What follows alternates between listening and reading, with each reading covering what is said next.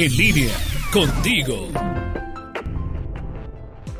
Amigos en línea, hablan a Olivia Caballero, nutrióloga certificada y coach nutricional. Comparto con ustedes que en la semana estuve en uno de los congresos más grandes sobre obesidad en Estados Unidos. Se llama Obesity Week. De esta reunión les iré contando algunos temas, pero el de hoy en particular me interesa porque he recibido en el consultorio un número creciente de adolescentes solicitando control de peso así como también de padres de familia asustados porque sus hijos están comiendo demasiado o simplemente han dejado de comer en aras de tener una figura delgada. Lo cierto es que, de acuerdo a la última encuesta nacional de salud y nutrición, casi el 40% de los adolescentes mexicanos de ambos géneros tienen actualmente sobrepeso u obesidad. Los números no son alentadores, sobre todo si nos ponemos a pensar que muchos de estos chicos entre los 12 y 19 años ya tienen alteraciones en el azúcar de su sangre, presión arterial alta, colesterol, triglicéridos o ácido úrico altos o incluso hígado graso.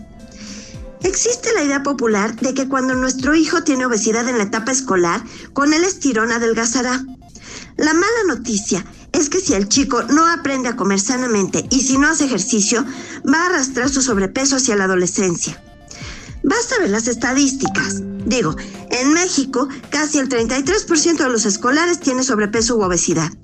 Entonces, si el 38% de los adolescentes están en el mismo caso, pues crecer meramente no fue la solución, ¿cierto?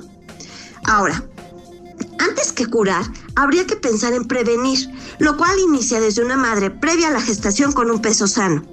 Incrementar el peso adecuado en el embarazo, amamantar, introducir alimentos diferentes a la leche de una forma correcta y enseñar hábitos alimentarios saludables.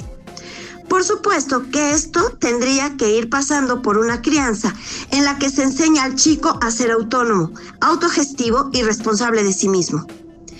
Cuando ya está el problema del exceso de peso, hay que ser muy cuidadosos y llevar al adolescente con profesionales de la nutrición, psicología y medicina que sepan manejar el sobrepeso en esta etapa de la vida.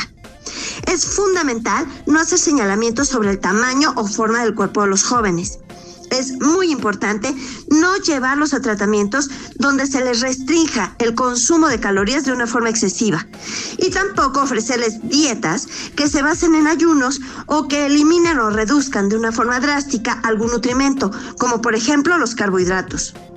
En general, lo más recomendable es que se acuda con un profesional de la nutrición que ajuste y normalice la dieta apegándose a las características de una alimentación correcta, cuyos fundamentos se presentan en la norma oficial mexicana 043 SSA2 del 2012, siendo completa, equilibrada, variada, suficiente, inocua y adecuada. Se requiere vigilar que el chico no se obsesione con una figura delgada, sino que privilegie una alimentación sana. Busquen una opción en la que no se den días libres, sino que se enseñe a comer de todo y a respetar las cantidades saludables de los alimentos.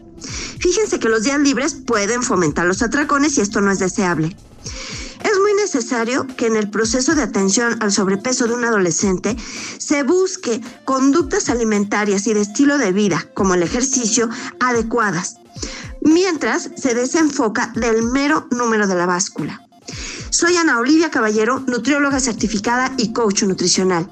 Me encuentran en Facebook en Anaoli-en línea.